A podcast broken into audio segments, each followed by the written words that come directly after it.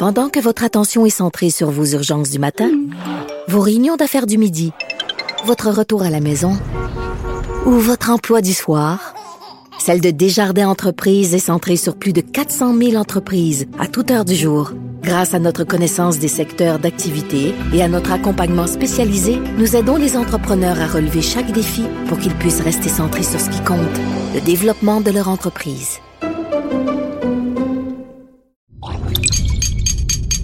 Cube Radio. Bonjour tout le monde, bienvenue à Deux filles en quarantaine. À la fin de chaque épisode, on vous demande si vous avez des questions, des commentaires. Eh bien, je peux vous dire que vous en avez beaucoup concernant vos enfants, surtout vos adolescents, parce que c'est des jeunes adultes. Puis en même temps, euh, les amis sont encore très très importants au quotidien. Les chums, les blondes. Euh, des fois, il y a des petites crises, on ne sait pas comment gérer. Des fois, sont plus durs aussi à deviner euh, par rapport aux émotions. En tout cas, moi, c'est ce que je vis aussi.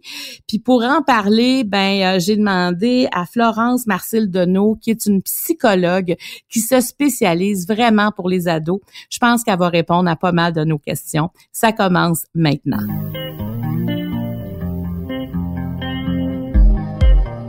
Pour vous accompagner pendant votre confinement, voici deux filles en quarantaine.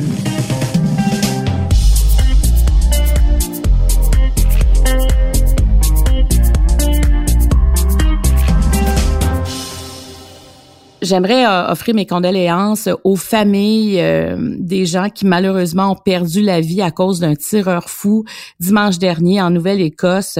C'est vraiment bouleversant cette histoire-là. Euh, c'est comme le, pire qu'on peut imaginer, hein? quelqu'un qui nous tire à bout portant, quelqu'un qui met le feu dans notre maison pour nous faire sortir pour mettre fin à nos jours. En tout cas, cette histoire-là, elle est macabre.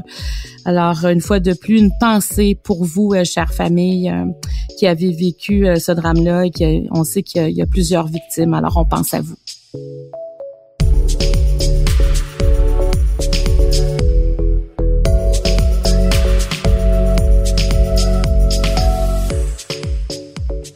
Vous avez été plusieurs à nous poser des questions concernant les adolescents, les jeunes adultes, parce que euh, c'est des défis qui sont différents. Puis des fois, ben, euh, quand ils ont une blonde, un chum, euh, on peut pas se voir comment on gère ça.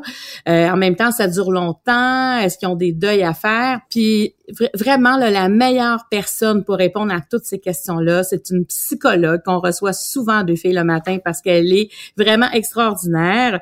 Alors, c'est Florence Marcille Deneau. Bonjour Florence. Bonjour Marie-Claude. Ah, je suis contente de te retrouver. On dirait que c'est rassurant d'entendre ta voix. C'est comme le monde continue comme avant quelque part.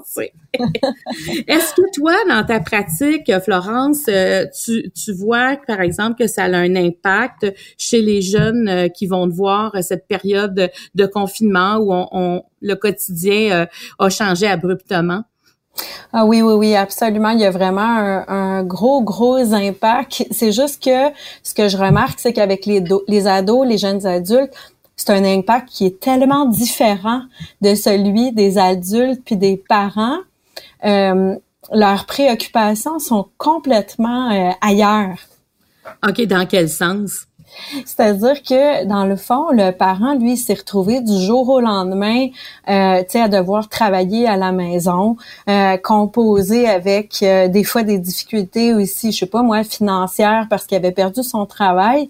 Euh, mais l'ado lui-même, et du jour au lendemain, s'est retrouvé avec plus d'école.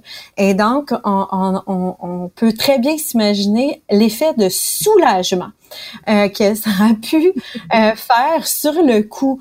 Parce que tout d'un coup, de quoi on pourrait le plus rêver, tu sais, comme un ado, admettons que c'est dur à l'école, on est tanné, gros examen, gros travail, paf, cette espèce de rêve-là qui s'est réalisé plus d'école.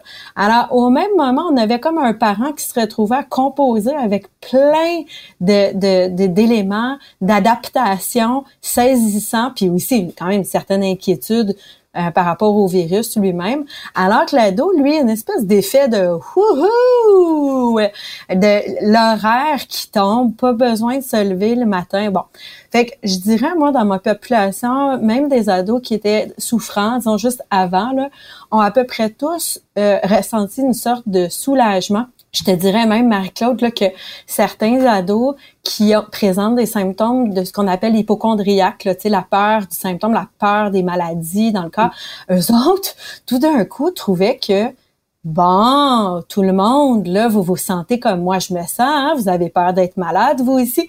Et donc, tout d'un coup, il y avait quelque chose du genre, je suis plus tout seul à me sentir de même. Fait que même eux, un petit peu soulagés au début. Ah, ça, j'avais pas pensé à ça. Fait que dans le fond, ouais, ça, ça, c'est comme c'est la norme là, d'être inquiet pour sa santé à quelque part. C'est comme devenu la norme. Les autres s'inquiétaient même plus. J'en ai entendu quand même quelques-uns me dire C'est drôle, moi je suis même pas inquiet de ça, tu sais, qui se sentaient comme rassurés d'un coup de se sentir en contrôle. Certains me disaient Je donne des conseils autour de moi. Comment faire quand on a peur de tomber malade, tu sais? Ça m'a fait quand même vraiment sourire.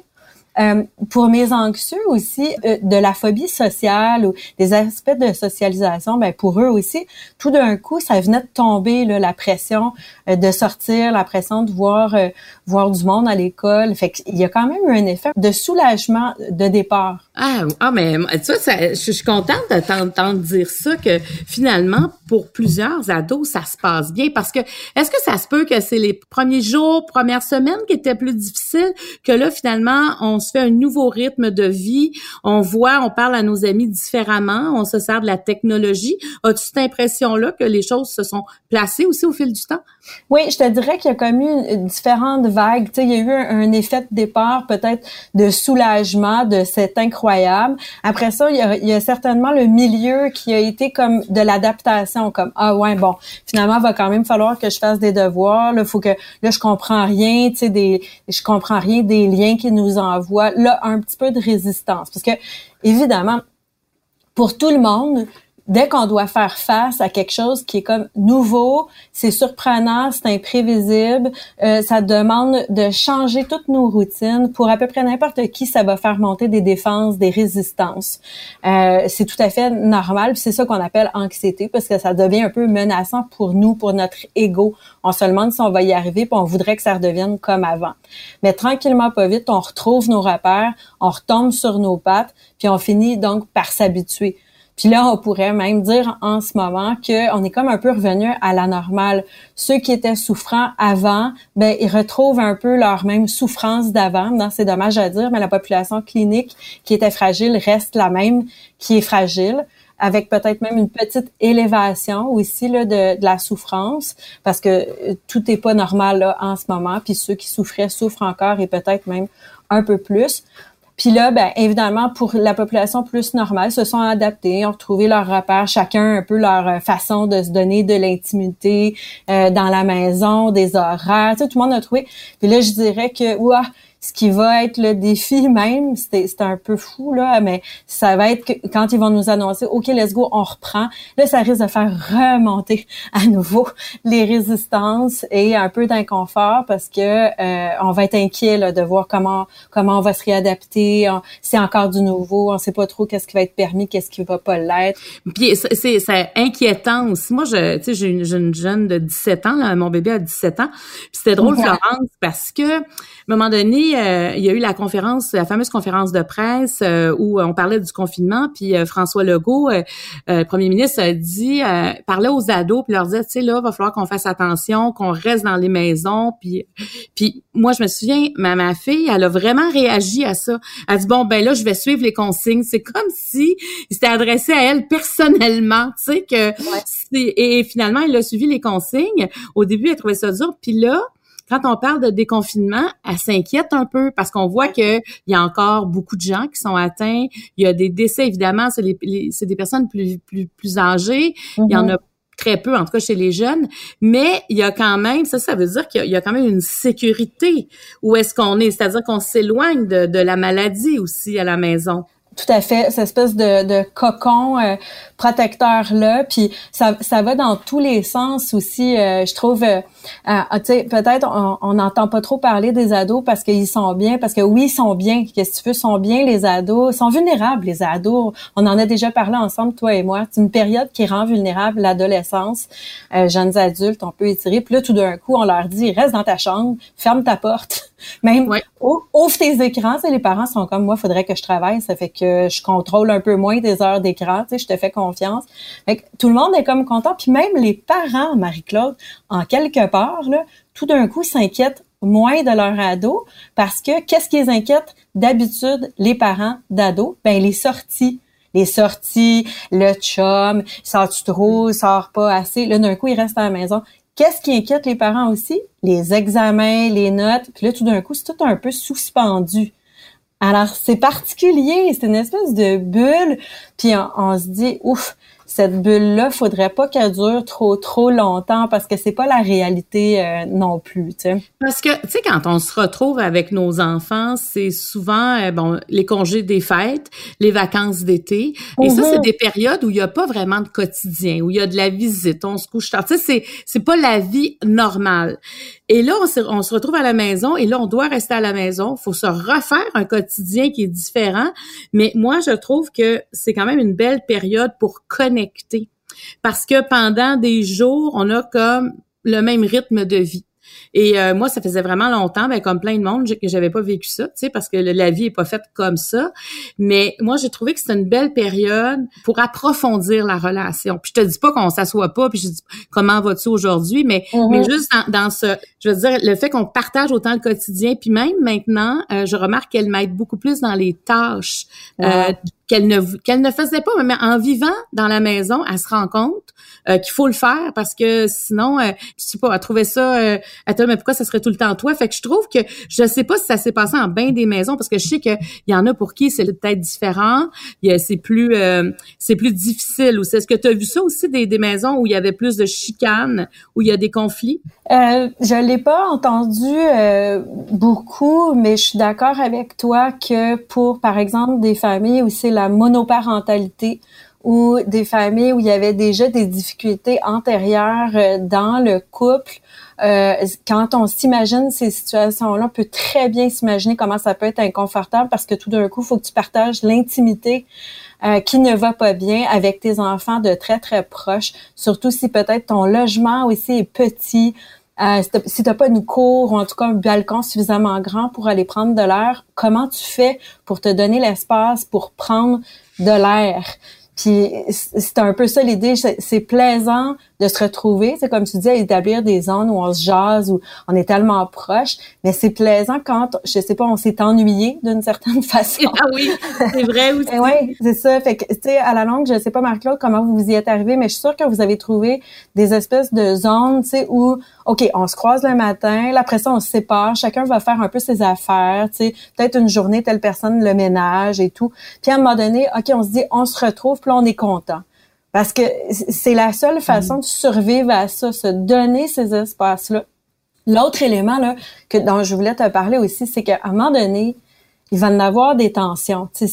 comme euh, c'est inévitable, on est un peu les uns sur les autres. Puis qu'est-ce qu'on fait, tu avec ces tensions-là? J'y réfléchissais aussi avant qu'on se parle, puis je, je me disais, ben ça, c'est le moment pour le parent, tu sais, de d'essayer là, de, de pratiquer lui-même, euh, faire face à ses vulnérabilités, et être capable pour les, les, les enfants, les ados, d'identifier, OK, tout le monde, tu sais, on va se le dire, là, il y en a une tension en ce moment.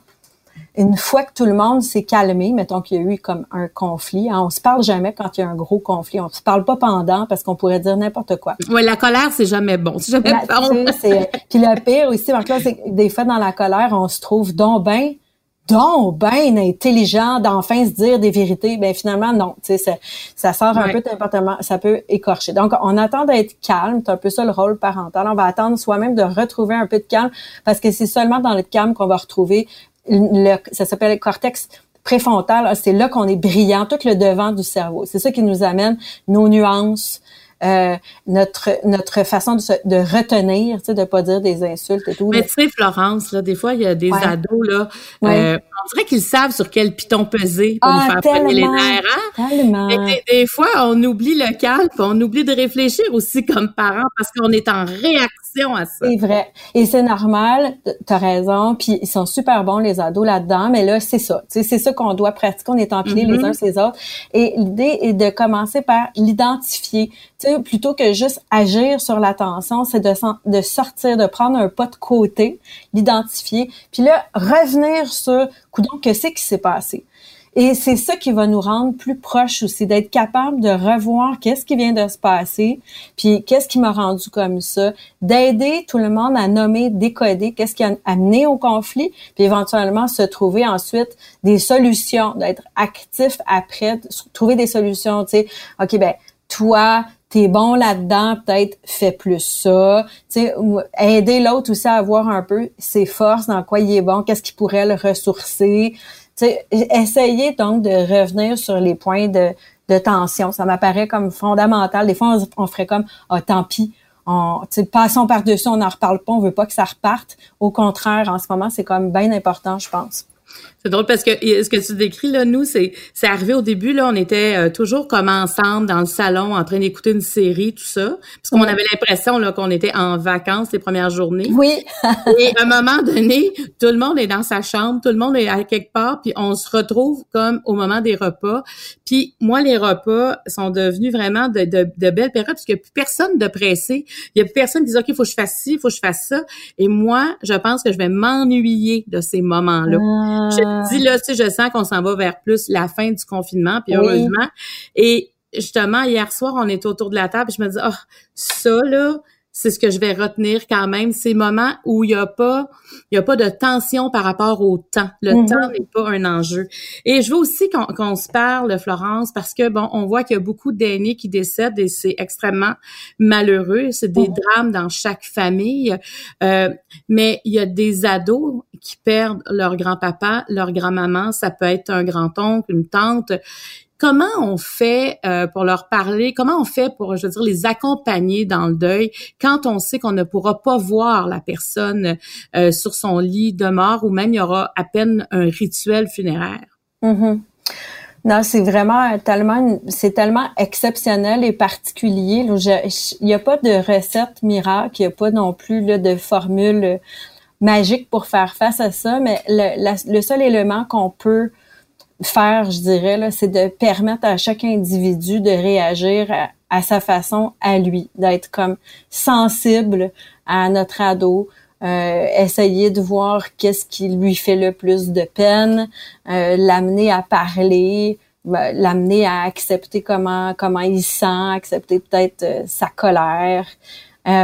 ensuite, peut-être qu'on voudra aussi regarder des photos pour évoquer euh, le souvenir. Mais moi, j'aurais tendance à dire aussi, en l'absence d'un rituel, c'est fondamental, hein, un rituel, un rite de passage pour ce genre d'épreuve-là, le décès d'un proche. Ben peut-être on va essayer quand même de faire une forme de célébration de rituel. Euh, puis l'ado là-dedans, l'inclure, là, c'est il y a tout pour bien comprendre ce que c'est que la mort, l'adolescent. Peut-être que des fois il réagit en, s'isolant, en ne pleurant pas, en se montrant plus fort, mais ça veut pas dire qu'il n'y a pas moins de tristesse hein, par rapport au décès. Donc, faut être très sensible à ce moment-là. Très Alors... sensible. Exact. Ne pas s'attendre, tu sais, qu'il y ait une réaction plus qu'une autre qui voudrait dire quelque chose plus que autre chose. C'est vraiment très, très, très individuel la réaction à la mort d'un proche. Ça dépend aussi de, de, degré de proximité avec la personne qui est décédée. Mais ça, c'est un, défi de, de parents d'adolescents, c'est de, de reconnaître les émotions qui ne sont pas manifestées, euh, je dirais comme comme nous on nous les manifestons. Tu sais, quand ils sont petits, c'est très euh, c'est très vif hein, quand ont, quand les enfants ont des émotions, mais quand on est adulte, on est capable de les nommer, ben, entre la plupart du temps. Mais adolescent, il y a une c'est très intérieur. Fait qu'il faut être très sensible au moindre geste ou euh, justement le fait peut-être qu'ils restent plus longtemps dans leur chambre ou des choses comme ça. Exact. Puis là, dans ce temps-là, peut-être que l'ado va avoir le goût de se coller plus à son cercle social. C'est par FaceTime, tu sais, d'aller euh, exprimer puis chercher le réconfort auprès de ses pairs. Un, parent pourrait trouver ça euh, dommage, tu sais, ou difficile, mais dans les faits, c'est peut-être ce qui lui fait le plus de bien aussi. Il faut respecter ça. Après ça, il faut juste être attentif, à, des changements dans son comportement. Je sais pas, moi, moins manger, moins. Ben là, dans ce temps-là, on va vouloir essayer de ramener euh, des comportements plus sains chez notre ado, bien dormir, ramener un peu de routine là, euh, pour pas qu'il euh, s'enlise dans ses comportements-là.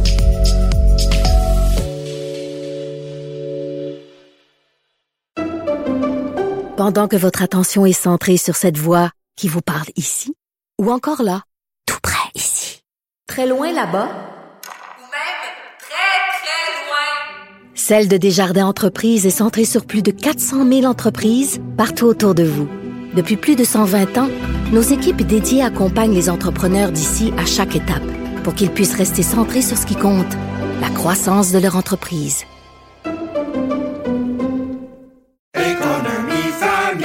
Ici Ricardo. Et Émilie, marchand d'IGA. On a envie de vous inspirer à bien manger. À moins de 5 la portion. Suffit de repérer les produits valeurs sûres et de les cuisiner avec une de nos recettes. Les valeurs sûres, c'est bien pensé, hein? Bien sûr! Détails sur IGA.net.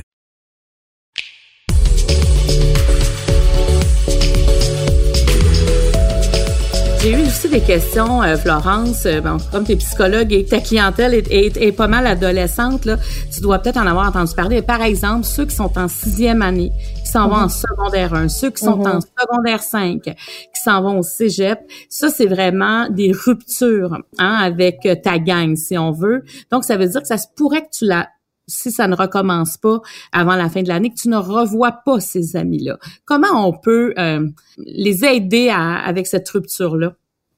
Mais d'abord, on pourrait les euh, plutôt que de présumer euh, ce qu'ils vont ressentir, on pourrait déjà commencer à voir euh, c'est quoi leur réflexion autour de ça? Je sais pas si tu vois ce que je veux dire. C'est-à-dire que hein, on peut vraiment s'attendre à certaines choses. Des fois, on peut être tellement à côté de la plaque. Et donc, déjà, on pourrait aller s'intéresser à voir qu'est-ce qui serait le plus difficile pour lui, pour elle dans cette situation-là? Qu'est-ce qui manquerait le plus? Euh, qu'est-ce qui euh, viendrait soulager euh, si on pouvait faire autre chose? Déjà, donc, amener le jeune lui-même à formuler là, ce qui est inquiétant, puis l'amener vers certaines solutions. Je trouve que la COVID je pense que c'est l'ordre des psychologues euh, du Québec, d'ailleurs, qui avait amené le mot flexibilité, souplesse. Euh, c'est là que se trouve euh, à peu près la, meilleure solution hein, dans tout. On a le goût de rigidifier quand on, est face à du changement, puis on a le goût de résister.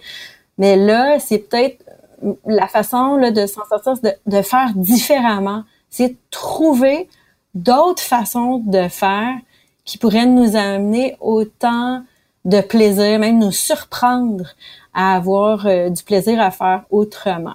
Mais je j'enlève pas le fait là, que s'il y a effectivement pas de balle de finissant, ça peut être vraiment triste. Mais il y aurait peut-être une autre façon, par exemple, de, de, se rassembler un peu plus tard, de rassembler les mêmes personnes qui, qui, qui euh, graduaient à ce moment-là. Je pense à des conventums, là, évidemment, ça se fait. Et en même temps, euh, il y a personne qui en aura de cette année-là. Tu sais, parce que le, le faux mot, là, le fear of missing out, c'est-à-dire la peur de manquer quelque chose, s'il l'a pas dans le fond, ça peut-être que ça peut les rassurer en disant, ben, ils se reprendront l'an prochain, mais cette année, c'est pas comme si tu manquais l'événement. Excellent point, Marie-Claude, que tu apportes là, qui revient constamment dans le discours aussi des ados, jeunes adultes. Le fait d'être en train de vivre la situation collectivement, constamment nous rassure parce que je suis pas seule à être en train de vivre ça. Même chose pour le deuil hein, d'un grand-parent. Je suis pas seule à être en train de ne pas pouvoir faire euh, des célébrations dignes de ce nom. Puis ça, ça, ça soulage ce qui peut être comme euh, brûlant, inconfortable sur le moment. D'ailleurs, ça me fait penser que paradoxalement, il y a, ce que tu nommes là est tellement vrai. L'adolescent veut se prouver, veut, veut sortir, veut prendre des photos, les mettre sur Instagram. J'étais dans cette place-là à ce moment-là, puis j'avais tellement de fun. Mais tout d'un coup, ça vient complètement de tomber plus besoin, tu sais, de performer à ce niveau-là, surtout à l'ère euh, d'aujourd'hui, n'est-ce pas, où, où euh, c'est omniprésent là, de, de vouloir démontrer qu'on avait du plaisir à ce moment-là, puis mettre une photo. Ben là, tout d'un coup, ben voilà, c'est tombé, et c'est plutôt le moment d'être face à soi. Moi, je, je, je, je suis comme bien impressionnée par certains, euh, certains patients, certains clients qui, euh, une fois qu'ils ont accepté là, qu'ils pouvaient plus aller nulle part, cette espèce d'agitation, étourdissement, s'arrête là en ce moment-là. Là. Un peu comme tu dis, en se disant, ça va bientôt reprendre, fait que là, je vais en profiter.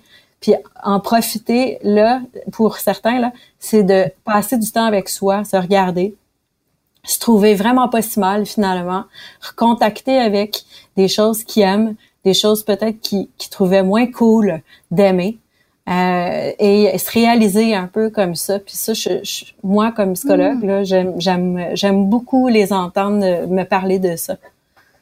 Donc, ça se peut qu'il y ait plusieurs ados qui aient un avant et un après qui soient différents quelque part, qui se connaissent plus. Oui, je pense que oui, pour certains qui, qui vont aimer ça être vu là, dans la trajectoire de comment ils ont réagi euh, au début, euh, pendant, comment ils ont réussi à s'organiser, puis être pas mal fiers de ça. Certaines, pour certains hein, jeunes, c'est très difficile hein, d'être avec eux-mêmes. Ils sont pas mal souvent en train de fuir ça ou se définissent à travers le regard de l'autre.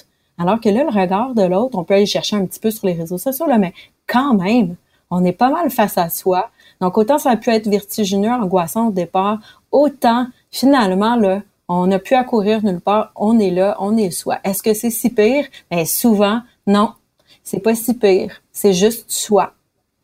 Et là, euh, pour terminer, bon, on a parlé tantôt du déconfinement, mais là où je veux revenir, c'est qu'il faut quand même les, euh, les surveiller de loin, les observer, parce que c'est pas comme ok, on ouvre les portes, on continue, la vie est belle, ce sera pas ça là. Mm-hmm. Quand on, va se déconfiner tranquillement, ça se peut qu'on soit obligé de porter le masque. Hein, on va voir euh, les règles, il y a quand même la distanciation sociale. Donc, qu'est-ce que tu nous conseilles comme parents par rapport à cette période là qui s'en vient? Je pense qu'il faut leur faire confiance euh, aux ados, euh, comme ta fille quand elle a reçu son euh, sa série de, de règlements à suivre. oui, oui. Et oui, euh, il pourrait y avoir des comportements d'opposition, d'opposition à l'autorité. C'est toujours les mêmes personnalités. Hein? On, réagit comme, comme on est. Alors, on ne sera pas étonné que certains autour de nous réagissent ou s'opposent à l'autorité. Ça va être les mêmes qui vont le faire là. Mais en général, si la règle est assez claire puis que l'ado la comprend, euh, il, risque de bien euh, la respecter. C'est vraiment quand un ado se fait comme rentrer là à l'intérieur, forcé de faire quelque chose qu'il comprend pas puis qui a pas de sens, qui euh, risque de, de, de nous le dire, tu sais, de, de de réagir en tout cas, puis de chercher à comprendre davantage pourquoi il serait restreint dans ses libertés, dans son plaisir. Puis on peut comprendre que ceux pour qui c'était difficile d'aller à l'école, par exemple, pour cause d'intimidation, eux, ils sont dans, ils sont présentement en sécurité probablement euh, chez eux. Donc, ces jeunes-là aussi pourraient trouver ça difficile de, de retourner à l'école. Oui, vraiment, très bon point. Aussi, pas sous-estimer quand, mettons, on va dire, OK, ça y est, on reprend telle date. Moi, je pense que ça va susciter quand même pas mal d'anxiété là, chez, chez plusieurs jeunes, d'essayer de les amener à retravailler. Euh, euh tu sais, qu'est-ce que tu anticipes? Euh, comment tu te sens? Qu'est-ce qui était mieux maintenant? Qu'est-ce que tu penses que... Tu sais, déjà le préparer, là, certains vont peut-être avoir tendance à pas vouloir y penser. On sait bien là, que ça vaut la peine quand même de commencer à élaborer pourquoi j'étais tant soulagée, tu sais, maintenant, puis vers quoi, euh, vers quoi je m'en viens, comment je pourrais mieux faire. Peut-être qu'il y a des choses aussi avec le recul qui me sont apparues plus claires, hein, euh, comme comme un jeune là à l'école, qu'est-ce que j'aimais pas, puis qu'est-ce que je voudrais faire euh, différemment. D'ailleurs, ça m'a inspiré tantôt, Marc-Claude, ce que tu disais. Il y a plein d'éléments. S'il y a des choses qu'on est en train de se rendre compte qu'on s'attache à certaines façons de faire en ce moment là dans la COVID, ben franchement, on serait complètement libre de pouvoir maintenir certaines choses euh, qu'on n'avait peut-être jamais vues là, sous cet angle-là, notamment dans notre fonctionnement familial. Absolument, là-dessus, tu as, totalement raison. Là, on peut pas finir sans parler des chums et des blondes. Quand là, ils pourront se voir, il faudra comme parents accepter de leur laisser bien du temps ensemble, hein? Qu'est-ce que tu veux dire? ben, c'est parce que j'ai beaucoup de, parents qui m'ont écrit puis me disaient, mais voyons, qu'est-ce qu'on fait avec ça, les, euh, les enfants, les, les chums, les blondes, est-ce qu'on accepte qu'ils viennent à la maison? Euh, parce que pour les adolescents, entre autres, je veux dire, c'est c'est comme des fois le premier amour, c'est le grand amour, c'est tu sais, c'est profond là. Absolument, c'est profond. Puis en même temps, bon, on peut vraiment connecter très très fort avec un téléphone, euh, avec un FaceTime aussi. On sait très bien qu'il y a des ados amoureux où ils se parlent euh, des heures durant. C'est qu'on les laisse faire dans le fond, on les laisse te parler, hein. on peut les laisser euh, se parler, absolument. Je pense qu'il y a certains arrangements aussi là, on va se le dire euh, certains parents vont avoir euh, permis euh, à certains ados de, de, se voir. Je pense que tout le monde est allé avec le respect de ces conditions santé publique là, en se disant bon si cette personne ne voit pas telle autre personne peuvent se voir aussi. chacun y est allé en évaluant les risques. À sa façon. Ben merci de parler au nom euh, de nos ados, en fait, de les connaître, de les comprendre, de nous les expliquer, euh, parce que des fois il peut y avoir des tensions, puis dans le fond ça se règle rapidement. Moi je retiens, si on est en colère, on, on, essaie de se retenir un peu là. Hein. On laisse on laisse passer la colère. Eh ben merci beaucoup euh, Florence Marcille Donneau, psychologue. C'est toujours un plaisir de te recevoir. Et si vous avez des questions, des commentaires, vous pouvez nous écrire à studio à commercial cube.radio ou encore sur ma page fan euh, Facebook Marie-Claude Barrette en message privé. Alors sur ce, je vous souhaite une super belle journée. Bye bye tout le monde.